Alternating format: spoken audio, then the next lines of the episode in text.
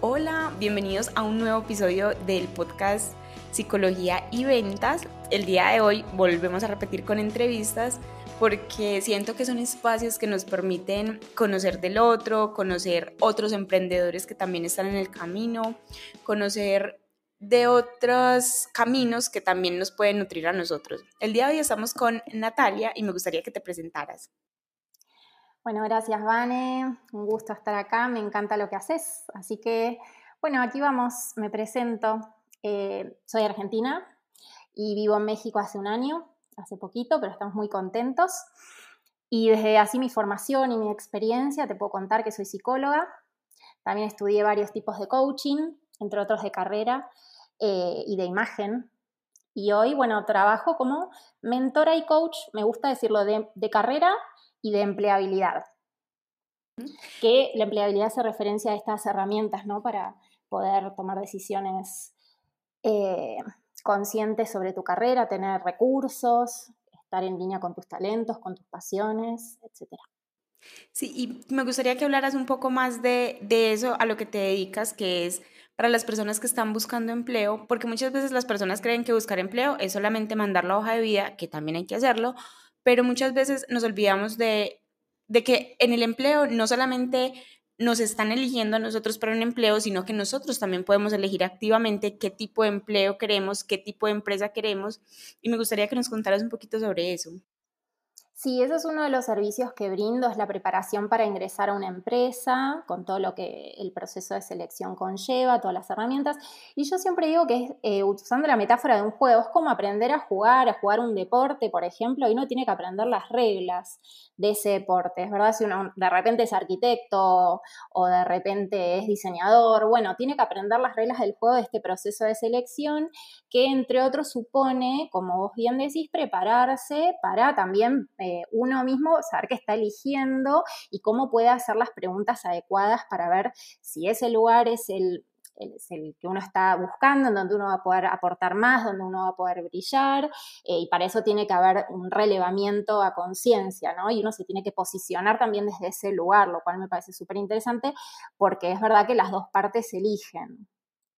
Y me gusta mucho pensar este, este tema de, de la búsqueda de empleo, porque muchas veces uno cree que solamente lo está eligiendo a uno y creo que eso de alguna forma te quita poder porque es como ojalá si me escojan y lo comparo a veces con la búsqueda de pareja, ¿cierto? De que ojalá no me quede sola, ojalá, o sea, como que, como que uno está en una posición indefensa cuando no es así, cuando tú tienes potencial, tienes talentos, tienes habilidades, tú vas a sumar a una empresa siempre y cuando esa empresa sea la empresa ideal para ti y que hagan realmente un match.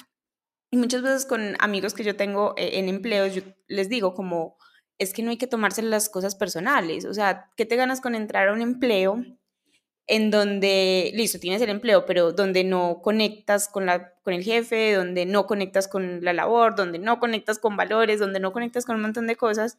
Sí, tienes el empleo, pero es que el empleo es una parte fundamental de la vida, son muchas horas que le invertimos a un empleo como para que no sea un match ideal. ¿Cómo les ayudas tú a tus clientes a que logren ese match ideal con sus empleos cuando lo están buscando? Sí, primero mm, me parece importante remarcar que el, conseguir el trabajo, que uno a veces hace foco mucho en, en, ese hito, en ese granito de conseguir el trabajo, entré, pero en realidad es el comienzo, es el comienzo de un largo camino. Bueno, depende de qué tan largo lo haga la persona y la empresa, pero es como lo que viene, el desafío mayor es sostenerlo. Entonces sí tiene que haber como un, una elección a conciencia desde mi punto de vista, porque si no, no se hace como sostenible, no se hace grato. Eh, ahí es donde uno tiene que analizar bien, o sea, este trabajo que me ofrecen permite que yo use mis talentos, mis habilidades, lo que me sale mejor, lo que más me gusta, eh, mayormente, ¿sí? O de repente va a haber cosas en donde, no no, voy a sentirme tan cómoda, o mayormente no voy a sentirme tan cómoda porque eh, mm, requiere que yo use habilidades que no, me resultan cómodas, que no me resultan fáciles. Entonces, bueno, todo ese trabajo tiene que estar... Em, eh, y me parece que, bueno, que sí que es esto, eh, es importante la conexión que vos mencionás, porque en, mismo en la entrevista, yo digo que tiene que haber una fluidez, una comodidad de ambas partes, una sensación de que, somos afines, de que está, nos sentimos ambos cómodos, porque eso es una muy buena señal de que las cosas van a funcionar. Si ya aparecen como trabas, tensiones, eh, cosas que nos hacen ruido como entrevistados, eh, también hay que prestar mucha atención a eso, especialmente yo digo a, la que es eh, lo que percibas en la entrevista con el que va a ser tu jefe, sobre todo con esa persona. Por supuesto, tal vez haya más entrevistas con recursos humanos, etcétera, pero em, es muy importante como entrevistado prestar atención a, esa, a ese rapport. Y creo que también vale la pena mucho eh, las personas que están en esa búsqueda permitirse elegir, porque, a ver, aquí yo sé que eh, este podcast está más pensado para, para emprendedores y yo sé que, por ejemplo, cuando yo empecé a emprender, lo hice mucho por la libertad de elección, porque yo quería elegir con quiénes quería trabajar, qué tipo de trabajo que me quería armar. Como que en un primer momento yo no lo sabía, ¿cierto? Como que uno empieza muchas veces a hacer las cosas y cuando mira para atrás es como, ah, sí, yo tomé decisiones intencionadas porque quería armarme un trabajo que me gustara. Pero yo sé que en el empleo eso también se puede hacer cuando uno lo busca a conciencia, porque ¿qué nos ganamos con, por ejemplo, elegir un trabajo que sea de oficina si a mí me gusta estar afuera? O sea, busquemos trabajos que realmente nos conecten. Yo creo que el empleo, y más que el empleo, el trabajo, seas emprendedor o seas empleado, es una parte que te permite dar lo mejor de ti al mundo. Entonces es como aprovechar ese espacio para potenciarte a ti. Y cuando tú mencionabas el tema de la entrevista inicial, a mí se me venía a la mente esa preparación inicial para esa entrevista porque sé que hay muchas personas a las que les da mucha ansiedad eso, ese momento, ese primer conexión con la, con la empresa. ¿Tú qué recomendaciones sueles darle a esas personas para afrontar ese primer momento o para afrontar, bueno, no sé si la palabra sea afrontar, pero para transitar el proceso de búsqueda laboral? ¿Cómo sueles acompañarlos? Bien, en primero, bueno, en relación a, lo que comentabas al principio de, que uno tiene la posibilidad de elegir, sí, claro que sí, o sea, no es nada imposible encontrar un lugar, una empresa con un equipo en donde uno se sienta cómodo, digo, yo misma lo viví, yo trabajé 17 años en empresas y trabajé súper, súper a gusto y, cómoda y pudiendo, bueno, aportar y aprender y, bueno, y todas las cosas que uno puede hacer en el trabajo. Eh, Mm, hay, algunos aspectos a tener en cuenta para, mm, digamos, no salir al mercado a buscar lo que sea y de repente encontrar opciones en donde uno se pueda sentir de repente más cómodo. Por ejemplo, eligiendo el rubro o en la industria o el giro, como se dice aquí en México. Eh, que es, bueno, a ver, ¿en qué, en qué área, o sea, en qué industrias te sientes más cómodo, de repente te gusta más, te atrae, te parece que estás contribuyendo a una causa como con más significado para vos.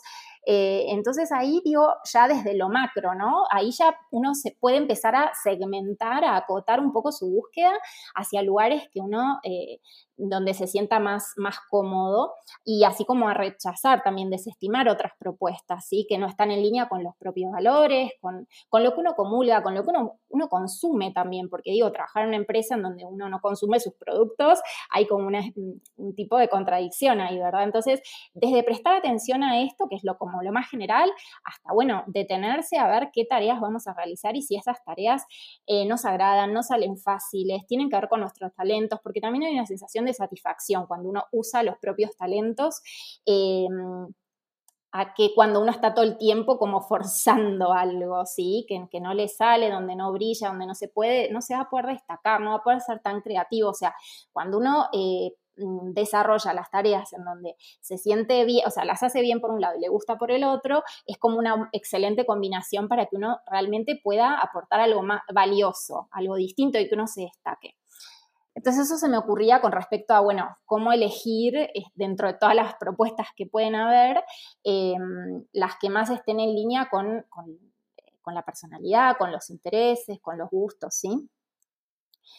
Y después me, preguntaba sobre la entrevista. Bueno, acá es un gran capítulo, eh, la entrevista, desde la preparación de la entrevista, todo lo previo, hasta lo que sucede en la entrevista y lo que pasa después. Si yo lo divido en estos tres momentos, eh, en donde el primero es eh, crítico, ¿sí? lo que inviertas en la preparación de la entrevista va a verse en el resultado de una manera evidente, ¿sí?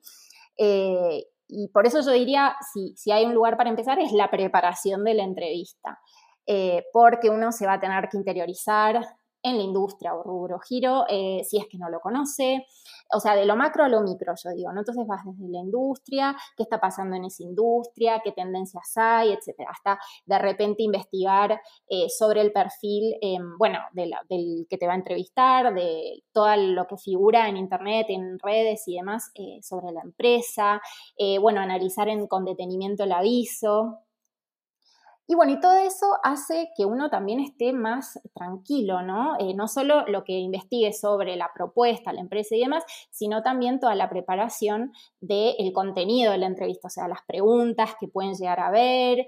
Eh, y acá viene muy bien de repente, bueno, practicar, o sea, detenerse a escribir esas eh, respuestas que uno daría frente a las preguntas. Yo en lo particular me encanta ordenar los procesos y soy muy, muy prolija y trato de hacer las cosas lo más eficiente posible. Entonces, en mi programa, yo en el módulo específico de entrevistas le doy unas 120 aproximadamente preguntas de entrevista eh, y hay quienes se detienen a escribir cada una de las respuestas, lo cual no hace falta que sea textual, sino solo un recordatorio de, bueno, a ver, acá yo puedo eh, mencionar este caso, puedo mencionar este ejemplo, ¿sí? Lo que me pasó con X persona. Y bueno, ya de por sí, lo digo por mis clientes también, que, cuando hacen el trabajo de elaborar esas respuestas, ya tienen, ganan en tranquilidad, ganan en seguridad, eh, porque, digamos, no sería el mejor momento en la entrevista que te pongas a pensar en esas cosas, ¿no? Porque es el estrés de la entrevista más lo que te están preguntando, más que no se te ocurre, no se te viene a la mente. Entonces, bueno, es muy, muy, muy importante la preparación de esa entrevista.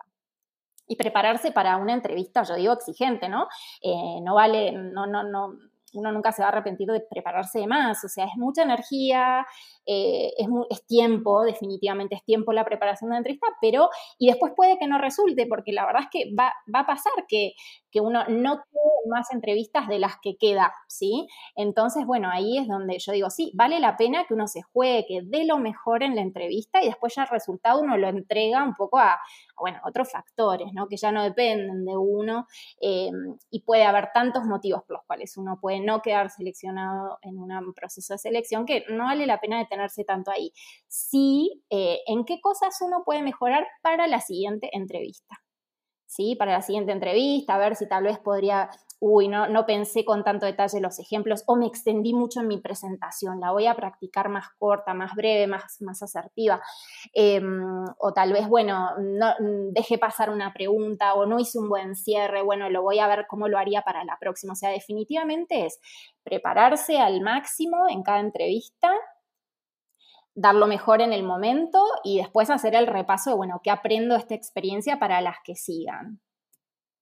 Y es que mientras te escuchaba, pensaba como, como en, el proceso completo, ¿cierto? Como que primero, incluso antes de pensar en la entrevista, pensemos en lo grande, ¿cierto? O sea, yo creo que todo el mundo no tiene que tener el deseo de trabajar en, en cosas grandes y con propósito, por decirlo de alguna forma, porque siento que hay muchas labores que son importantes en el mundo y todas no tienen que, ir por ahí, ¿cierto? Pero si uno quiere un trabajo donde uno se sienta eh, con propósito, quiere trabajar como desde ahí y quiere como que vaya un poquito más, vale la pena primero mirar como el panorama completo, ¿cierto? Como mm, cómo cumplo mi propósito por medio del trabajo, cómo ayudo y doy mi granito de, arena en el mundo, pero que también tenga en cuenta mis habilidades, conocimientos, potencialidades, que me potencie, ¿cierto? Porque un trabajo que te potencia, es un trabajo que te va a hacer feliz y cuando uno es feliz en su trabajo, perfectamente puede equilibrar su vida, ¿cierto? Como listo, trabajo mis ocho horas y luego estoy feliz en mis otras áreas, porque muchas veces cuando hay esa insatisfacción laboral termina invadiendo el resto de las áreas, entonces vale la pena que nuestro trabajo sea un lugar sano donde nos sintamos cómodos para que no inunde el resto. Y luego decías como la preparación antes, durante y después, ¿cierto? Como el antes, ve, prepárate bien, da tu mejor versión, no mintas porque creo que ahí también a veces uno tratando de poner la mejor pose, eh, oculta o exagera cosas cuando quizás no tanto, pero tampoco minimizar los propios logros, porque muchas veces también pasa eso, o sea, como que uno minimiza, uno muestra todas esas potencialidades que uno tiene y en serio, el entrevistador y la persona que está buscando el personal quiere al mejor personal, entonces también muestra que tú eres esa persona que están buscando. Y en el después pensaba en, listo, si me cogieron, maravilloso, prepararse ya para el trabajo, perfecto. Pero si no, también un poco no tomárselo personal porque sé que esos procesos pueden ser angustiantes y, que finalmente si a uno no lo eligen no significa que uno sea malo, que no sea eh, buen empleado, sino que no eras el empleado para esa empresa.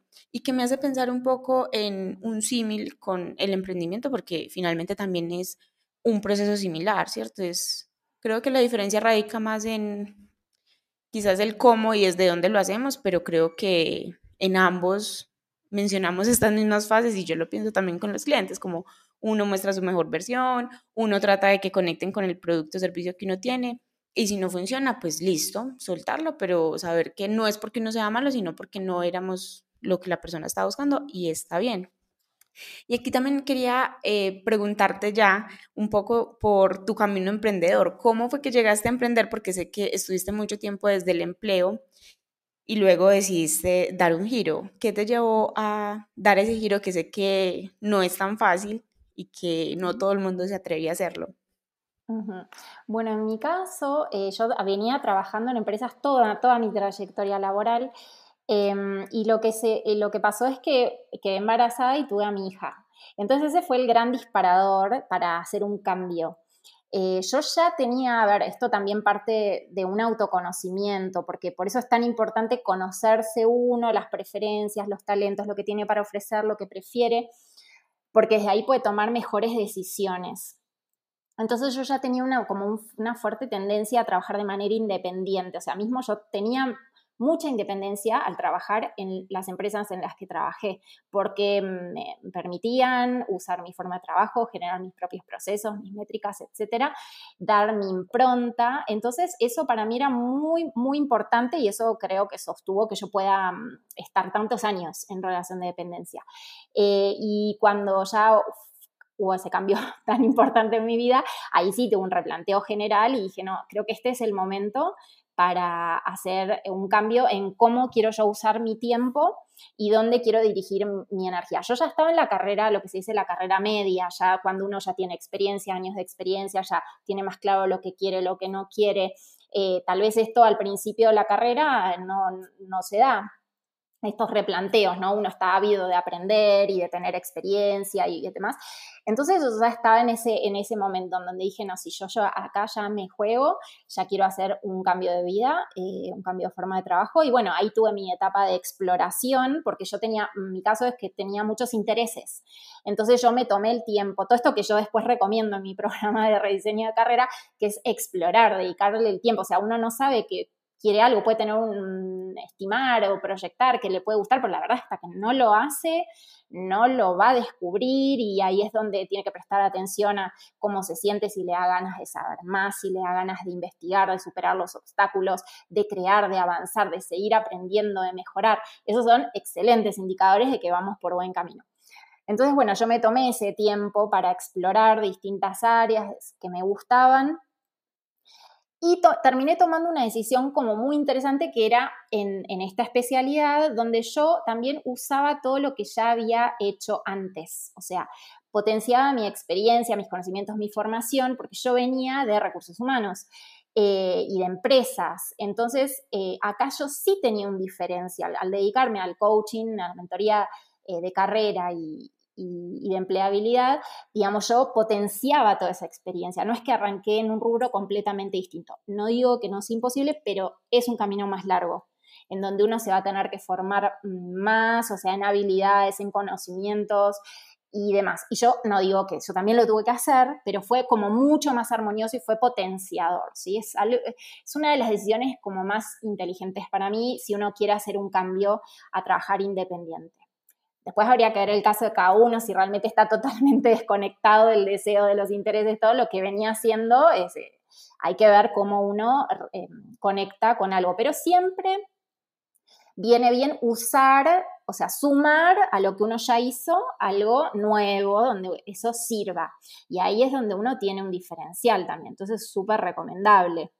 Mm, bueno, también yo tenía la formación en psicología, que eso es un plus también a la hora de dedicarme al coaching, no, estudié solo coaching. Entonces, bueno, surgieron como varios diferenciales. O sea, creo que es muy importante ir identificando en donde uno marca una diferencia donde puede decir, bueno, yo como tengo esto y esto y esto y esto y esto, eh, soy, eh, bueno, me distingo del general de la gente que brinda el mismo servicio, ¿sí?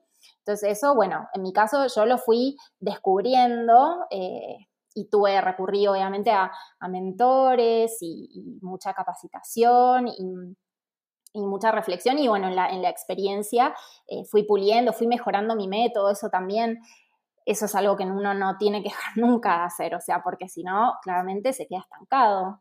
Eh, siempre, mm, por eso hay que buscar un área en donde uno realmente tenga eh, un sentido para uno, que tenga uno ganas de, seguir investigando, porque es un camino largo, si uno va a estar con ese tema todo el tiempo, todos los días. Entonces, eh, esas ganas, esa energía, digamos, va a surgir para esto, para mejorar, para seguir aprendiendo cosas, para superar obstáculos, para ser más creativo.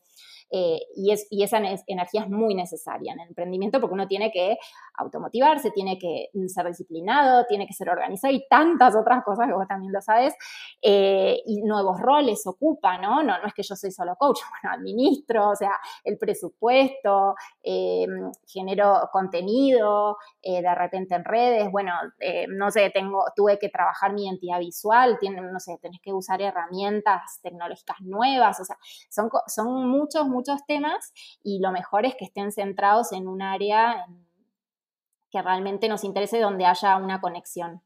Sí. Sí, y más que hay algo que mencionas que no quiero dejar pasar y es que tú elegiste cambiar de, de forma de trabajar, ¿cierto? O sea, pasaste del empleo al emprendimiento como una lección y es importante elegir desde el gusto, desde el placer. Yo sé que todo lo que haces en tu emprendimiento no te mata de la dicha, ¿cierto? No es como que, uy, qué emoción hacer X tarea, ponle el nombre que quieras, que todos tenemos una tarea que como que no queremos hacer, pero sí es importante que lo, lo, o sea, el corazón de nuestro emprendimiento sea algo que nos motive a aprender, a estar en constante aprendizaje, a seguir intentándolo porque es un camino largo, como tú dices. Es un camino que implica mucho pivotar, aprender, mejorar, cambiar, pulir, hacer. Entonces, o sea, si uno va a emprender, que como lo decíamos al principio de la entrevista, aplica también para el emprendimiento, que sea algo que te potencie, que te motive, que te guste, que esté alineado con tus valores, con tus deseos, con tus gustos, con tus talentos y hay algo muy importante que mencionabas y era el tema de la diferenciación.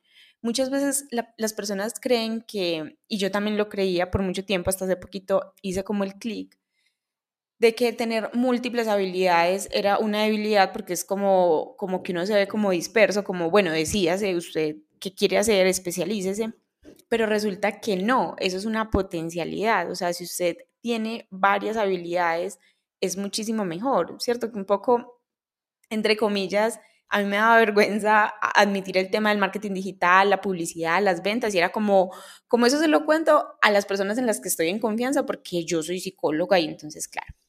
Y después era como, no, o sea, estoy desaprovechando uno de mis talentos, una de las cosas en las que me va bien, un área en la que me va bien, y cómo no va a ser mejor saber de publicidad y de psicología y juntarlas, y a eso agregarle valor y que una persona pueda recibir valor desde ahí que dividirlo. Entonces, a veces creemos que esas cosas que sabemos y que parecen que son muy dispersas y como de muchas cosas, no las podemos unir y como que nos quedamos solamente en una partecita cuando somos, somos un mundo, somos muchas cosas y vale la pena integrar todas nuestras potencialidades.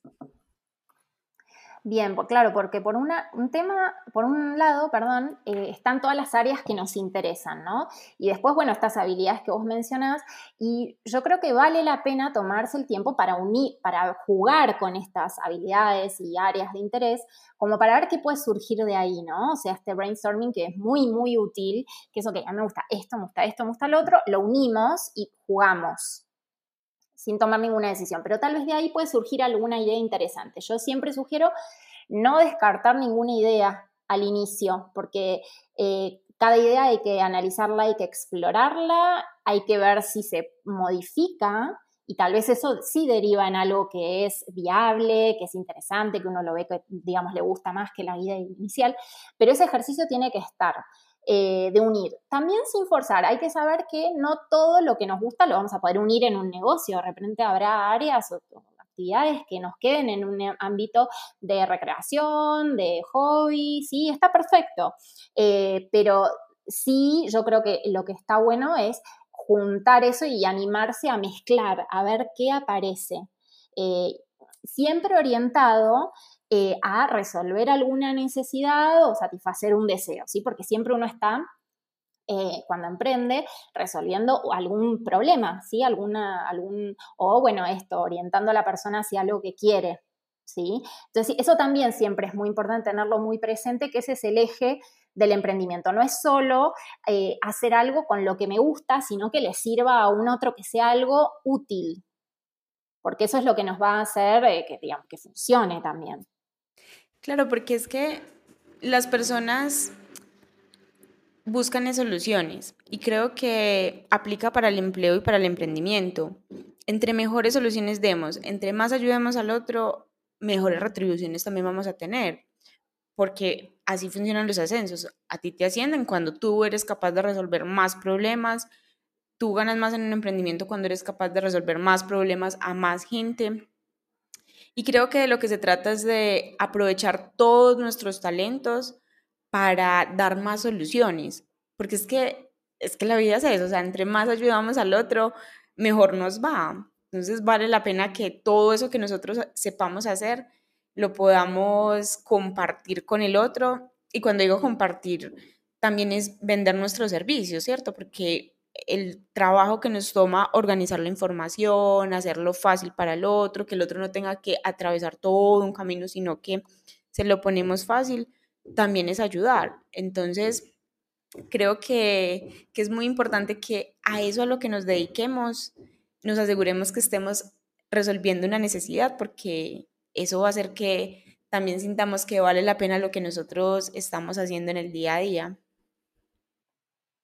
Claro, eso te va a servir. Cuando vos ya tenés claro qué estás resolviendo, tenés muy claro y cuál es tu aporte distinto para resolver eso, Em, ahí te vas, eso te va a servir tanto para comunicar tu propuesta al otro y para que le quede claro concretamente cuál es el beneficio, qué va a ganar, qué, qué va a cambiar, ¿sí? En relación al lugar donde quiere ir, porque quiere pasar de un punto A a un B. Eh, y también eh, te, va a, servir para em, que las personas te contraten, o sea, concretamente, ¿no? Y que paguen, que, que sientan que ese dinero que van a em, dar eh, va a ser a cambio de algo muy valioso. Entonces realmente es, uno de los primeros puntos, ¿no? Tener claro que estamos resolviendo. Sí, a mí me gustaría ahora conversar un poco sobre esos retos que para ti ha supuesto emprender, porque sé que emprender tiene muchos retos, pero me gustaría saber qué fue lo, o sea, ¿dónde viste tú el mayor cambio entre esa relación de dependencia y trabajar por tu cuenta? ¿Cuál fue el, punto que tú uy, este cambio está importante? Eh, sí, por un lado el uso de los, del tiempo. O sea, yo, bueno, tenía ya una hija, entonces em, mi tiempo empezó a ser mucho más valioso eh, que antes, donde yo tuve mi etapa de workaholic, donde yo me quedaba fuera de hora, donde no, no, no era un punto relevante el uso del tiempo y y a partir de esa etapa nueva sí, porque hay tantas cosas para hacer cuando uno empieza un negocio, ¿no? Por ejemplo, yo sugiero empezar siempre por ordenar el material que uno tiene y, ordenar el método que va a seguir para acompañar a las personas eh, hacia, donde, hacia la solución que, haya elegido, ¿no? Em, entonces, eh, ordenar el material, eh, generar circuitos donde la información fluya desde cómo va a mandar la información, em, qué puntos va a abordar cuando te toque tal tema o qué ejercicios va a realizar. O sea, eso es como la base, la base, porque todo comienza con un, algo de excelencia que uno tiene para ofrecer, ¿no? ¿no? Porque, bueno, eso hace que el negocio tenga más chances de sobrevivir. Entonces, es como que ahí yo, empecé a cuidar mucho más mi tiempo y me empecé a ser totalmente dueña de, me gustó mucho esa sensación que yo empecé a sentir, que es, digo, bueno, este contenido es mío, tiene mi impronta y, yo me juego, digamos, me, juego por esto que para mí, eh, por mi experiencia, por mi forma de pensar, por mis valores, por lo que sea, vale la pena y, es la forma que yo apuesto a con la que va a funcionar mejor eh, la persona, ¿no? Ya sea para conseguir trabajo, para rediseñar su carrera o fortalecer su liderazgo, que son los tres, los tres servicios que yo tengo. Entonces, eh, fue muy, muy, muy enriquecedor ese momento y también a mí me gustaba mucho eh, elaborar contenido. Y en mi eh, trabajo en relación de dependencia, yo eso no era una tarea que yo hacía muy seguido. O sea, yo lo que hacía todo el tiempo era mejorar los procesos. O sea, yo generaba procesos, generaba, eh, y los mejoraba y los emprolijaba y los hacía eficientes. Eso ya lo venía haciendo. Bueno, eso mismo hice cuando empecé a trabajar por mi cuenta, pero ya con mi contenido. Entonces eso fue súper, súper interesante. Empezar a unir de las formaciones que yo había hecho, de viejas, de las nuevas formaciones, de mis reflexiones y en lo particular a mí como mm, estoy casi obsesionada porque las personas logren el cambio, ¿sí? No, no, me, no, me alcanza con transmitirle conocimientos y demás. Entonces es como que ese trabajo de, de esforzarme para seguir buscando mejorar y cómo llegar mejor a las personas eh, que estaba acompañando, ya sea con mejores herramientas, con formas más rápidas, con formas más fáciles, con formas más amenas. Eh, bueno, todo el tiempo yo empecé a, eh, o sea, mejorar. Primero una vez que tuve la base, la empecé a mejorar y a mejorar y nunca dejé de mejorarla. Es el día de hoy que sigo haciendo mejoras y que se me ocurre algo y, lo, tomo nota eh, y lo paso después a mi material y así estoy todo el tiempo, ¿no? Eso es como que está de, fondo. O sea, y, bueno, y también algo nuevo que me empezó a pasar cuando emprendí es como que es como que formó parte de mi vida, o sea, pero se metió en todos los aspectos de mi vida, mi trabajo, pero bien, en el buen sentido. Eh, para mí no era una carga en absoluto estar, no sé, en un restaurante que se me ocurra, estar charlando con mi marido que me da una idea o que me hace mm, comentando algo del trabajo, mm, se me ocurre a mí, uy, esto lo puedo incluir, en, bueno, es como que eso para mí está totalmente integrado y en armonía hoy. Antes no era tan así, como que antes, bueno, yo terminaba y terminaba de trabajar. Y está bien, podía uno, yo quedarme pensando un poco más sobre el trabajo, pero bueno, hasta ahí. Y ahora es como que lo veo más, em, no sé, ecológico, como más armonioso con, mi vida en general y cómo soy yo. Entonces, bueno, eso es algo, fue muy grato que me pase eso. Sí, y con lo que mencionas, por lo menos está, está en armonía, ¿cierto? Porque a veces hay algo que yo, yo he visto y digamos que yo no estuve tanto tiempo en relación de dependencia porque eh, duró muy poquito y yo casi que desde que salí dije, no, yo voy a emprender. Entonces como que desde siempre he manejado mi tiempo, pero o los trabajos que he tenido han sido muy de prestación de servicio, entonces eso es mucha libertad de tiempo. Pero pasa algo con el trabajo y es que tú tienes tu horario laboral, ¿cierto? O sea, desde que sea un trabajo sano, tú vas a tu trabajo, cierras tu trabajo y te fuiste para la casa, como tú dices, uno se puede quedar pensando en alguna cosita, pero generalmente se cerró. O sea, tú tienes tu horario laboral y fin. Mientras que con el emprendimiento, como uno mismo maneja los horarios, a veces va permeando otras áreas y a veces no es tan fácil sacárselo de la cabeza, ¿cierto? O sea, uno está haciendo algo y como que de repente se le ocurrió algo y es como que no, no, espera yo, pues como que la idea aquí y luego vuelvo y es como, como sí, permea, pero hay, hay que tener mucho cuidado de que, como tú dices, listo, de forma armónica, porque yo no creo en los emprendimientos que están todo el tiempo, ¿cierto? Yo no creo que uno para emprender tenga que sufrir.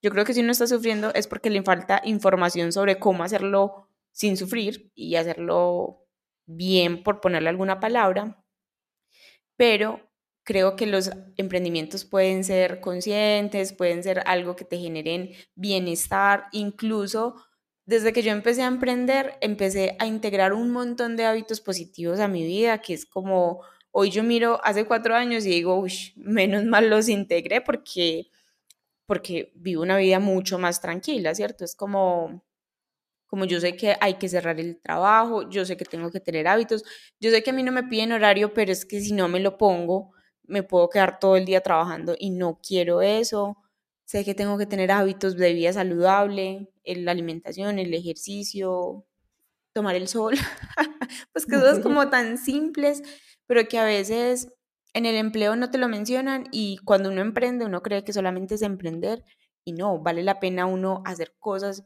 por uno. No sé si tú también tienes hábitos que te mantengan centrada y con la batería alta, porque sé que emprender implica un gasto energético importante. Claro, sí. Por un lado está, o sea, las cosas del día a día, en donde para mí es clave agendártelas. Por ejemplo, si, si quieres ir al gimnasio, eh, si querés, eh, no sé, cocinar de repente porque te gusta comer comida casera y no comprar, o sea, desde ir a, hacer las compras, o sea, como que para mí primero lo primero, o sea, primero la salud, la alimentación, el sueño, el ejercicio. Eh, y eso es inamovible. Y después sí, a ver, de acá mm, para mí es clave eficientizar los procesos después de tu trabajo. O sea, todo lo que es de repente los mensajes que vas a enviar, unificar, eh, tener plantillas, tener toda esa parte, yo, bueno, ya la tengo por suerte, y eh, hace a que vos también tengas una mejor calidad de vida, porque no puedes estar creando contenido todo el tiempo. O sea, em, y haciendo las cosas cotidianas repetidamente, o sea, como, como nuevas, nuevas actividades, ¿no? Como armar un mail y demás. Entonces, eso me parece que ayuda muchísimo a, que uno realmente lo pueda tener un negocio y lo pueda sostener, porque, bueno, se escucha mucho eh, esto de los emprendedores desbordados, que no, que no tienen tiempo para nada, y la verdad que no, no es mi caso. no es mi caso porque yo trabajé mucho en eso, así como después aparecen nuevos proyectos, por ejemplo, en algún momento yo tuve el proyecto de filmar mi material en videos. Dije, bueno, yo ya el tema X, networking, marca personal, ya hablé no sé cuántas veces en sesión y hay cuestiones que se repiten y hay cosas que yo puedo plasmar de repente en una presentación general con todas las cosas que fueron surgiendo en el ida y vuelta con cada cliente, con toda la cantidad de clientes que tuve con los que hablé sobre ese tema, entrevistas, CV, etcétera y, bueno, y tuve que hacer foco, una gran, gran, una gran habilidad, ¿sí? Hacer foco, priorizar. Y hubo un par de meses que me dediqué casi, casi exclusivamente a eh, filmar esos videos y a, a, prolijar los ejercicios y ordenarlos y ya están como tenerlos eh, preparados. Y después, bueno, como yo combino con sesiones uno a uno, bueno, es ideal porque después en la sesión eh, trabajamos lo personalizado, vemos los riesgos de cada uno, las dudas, etc. Eh, pero sí se puede, pero requiere mucho trabajo. Obviamente, esa inversión de tiempo después vuelve en que, o sea, uno se focaliza en hacer el material, ordenarlo, etcétera, y después libera miles de horas. Entonces, eh, sí, es una de las sugerencias que yo, que yo hago. O sea, sí, claramente uno tal vez no, no es consciente de todas esas cosas antes de empezar a trabajar. Yo aprendí muchísimo sobre la marcha, por supuesto pero creo que mucho en tiempo y en calidad de vida uno lo gana así cuando estandariza, cuando sistematiza. Eh, bueno, eso por, por un lado. Después surge, eso te da también lugar y tiempo y energía para hacer nuevas cosas, para generar de repente un nuevo servicio, eh, para generar no sé, un lanzamiento, para lo que sea de novedoso. Si uno no tiene prolijado lo del día a día, difícilmente va a poder hacer cosas nuevas. Y menos que menos pretender hacer cosas nuevas todo el tiempo que es otra de las tentaciones, ¿no? Eh, de, no focalizar, de no priorizar, de no elegir, de decir, bueno, yo ahora este año me dedicaré a este, a este programa de repente, ¿sí? No voy a hacer cinco cosas nuevas porque ahí es donde uno pierde mucha, mucha energía y mucho, eh, también mucho impacto porque, digo, ofreciendo miles de opciones no, no, no tiene tan, tanto impacto eh, que ofrecer pocas pero robustas, sólidas, en donde uno se sienta súper, súper formado y cómodo y, que puede realmente dar, eh, agregar valor. Sí, yo, ahí mencionas algo que, le pasa a muchos emprendedores y también a mí, me aculpo, es ese tema de la creatividad, ¿cierto? Yo creo que ser emprendedor no es para todo el mundo porque siento que el emprendedor es al que le gusta crear cosas nuevas, ¿cierto? Al que le gusta emprender, al que le gusta empezar caminos, empezar cosas. Y claro, eso tiene su cara A y su cara B, pero es que es muy emocionante crear algo nuevo, pero es que no te puedes pasar creando cosas nuevas porque no las potencias. Y por otra parte, lo que mencionabas de los procesos. Muchas veces hacemos cosas repetitivas que podríamos eh, automatizar, pero como eso toma un tiempo en el hoy, no lo priorizamos porque hoy no tenemos tiempo, pero resulta que es que hoy no tenemos tiempo porque no estamos optimizando esos procesos. Entonces, si seguimos así, nunca vamos a tener tiempo. Y es un poco también salirnos de la cotidianidad, que a veces es súper difícil, porque siempre estamos como en esa rueda de, listo, tengo que hacer esto, esto, esto, esto, y como en el día a día, y a veces se nos olvida levantarnos un poquito la mirada, mirar qué está pasando hoy en nuestro negocio, dónde están las oportunidades de mejora que nos van a optimizar tiempo y recursos y volver a bajar la cabeza a seguir en el día a día, que a veces siento que muchos emprendedores que están desbordados es precisamente por eso, porque faltan procesos y hay muchas cosas que no logran optimizar y obviamente eso les va a drenar un montón de energía que si no logran trabajarlo se vuelve en un, en un cuello de botella muy fuerte.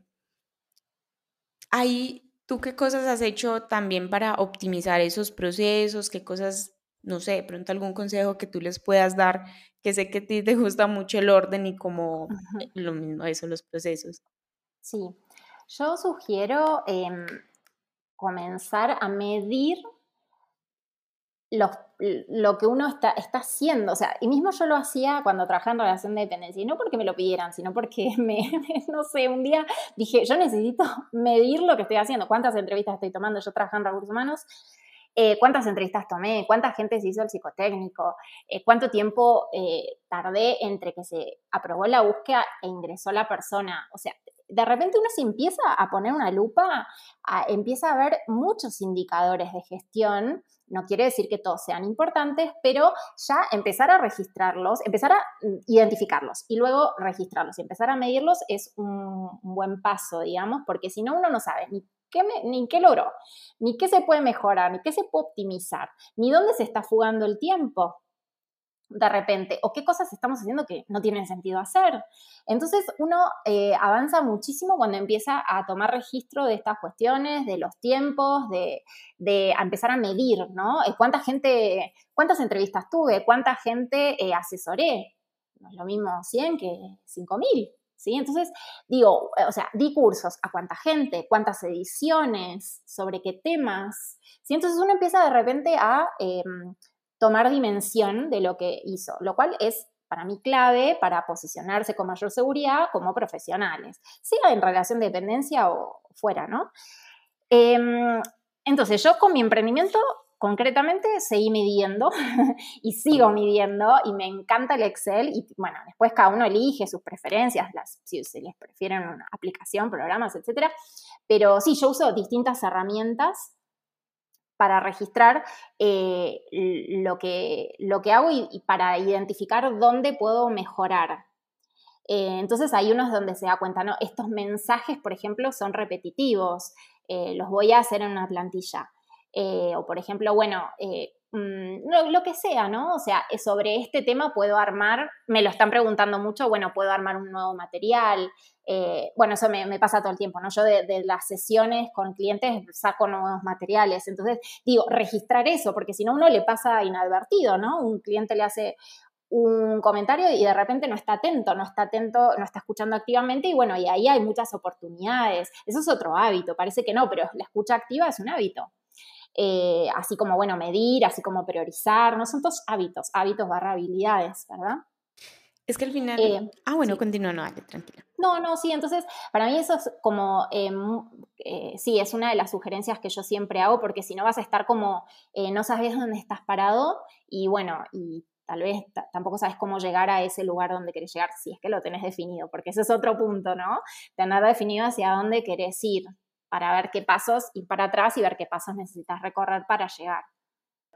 Sí, lo que mencionabas de hábitos y habilidades, es que finalmente las habilidades son hábitos que repetimos tantas veces que se vuelven una potencia, pero es que somos nuestros hábitos y es importante tenerlos muy, muy presentes para que realmente nos potencien. A mí también me gusta mucho medirme mi tiempo y yo lo hago con una herramienta que se llama Toggle y todo, todo lo mío porque me parece que es una forma de optimizar nuestros tiempos, ¿cierto?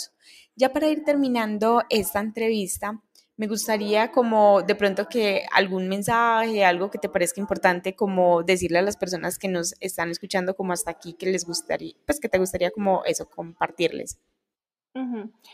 Em, bueno, depende del objetivo de carrera que tengan, eh, que puede ser ingresar a una empresa y entonces están buscando trabajo, o de repente quieren resolver eh, qué quieren hacer con su carrera, quieren hacer un rediseño y no saben ni por dónde empezar, o de repente eh, están ejerciendo un rol de líder y no les sienten que les faltan herramientas.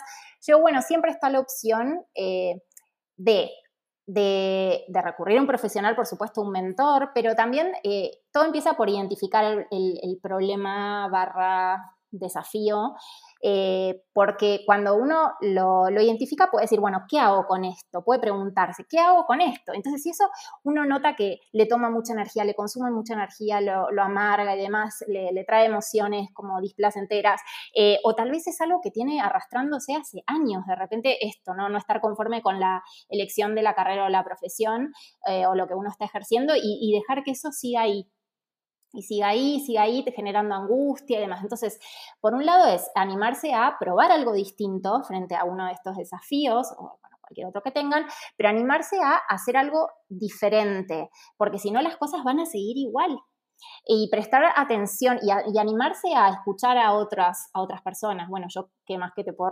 recomendar que consulten con un experto, así como uno va al médico, de traumatólogo, porque es un especialista, bueno, de repente hay personas que se especializan en estas problemáticas, ¿sí? De, laborales. Entonces, saber que eso existe y tal vez animarse a, a usarlo, porque es mucho lo que uno gana en tiempo, en bienestar emocional, en tranquilidad, en seguridad, en autoconfianza. Entonces, bueno, eso, es una de, las recomendaciones. O sea, puede ser consultar con un mentor o, bueno, o leer, por supuesto, porque hay mucho material para interiorizarse, pero bueno, después de eso requiere mucha disciplina, eh, ¿no? Pero no, no, no dejar que esto eh, siga estando y, normalizarlo.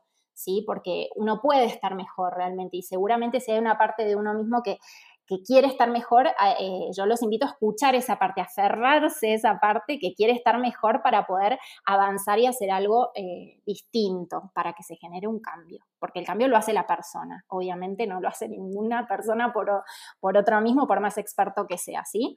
Eh, y bueno, y aferrarse a eso y tal vez conectarse también con, con cómo va a cambiar la vida de uno si eso se resuelve conectarse también con el deseo. Sí, y yo creo que aquí me gustaría señalar esa, esa parte que mencionas y es dejarnos acompañar, porque creo que a veces hay muchos mitos sobre, sobre esto, ¿cierto? Sobre buscar trabajo o incluso emprender, y uno cree que busca las respuestas en tu corazón. Sí, hay cosas en tu corazón, tus talentos, tus gustos, eso está en tu corazón, sí, pero es que esto se aprende, si tú no te sabes las reglas del juego, eso es como pretender ganarle a Rafael Nadal sin conocer ni siquiera el tenis, pues nunca haber ido a una clase de tenis.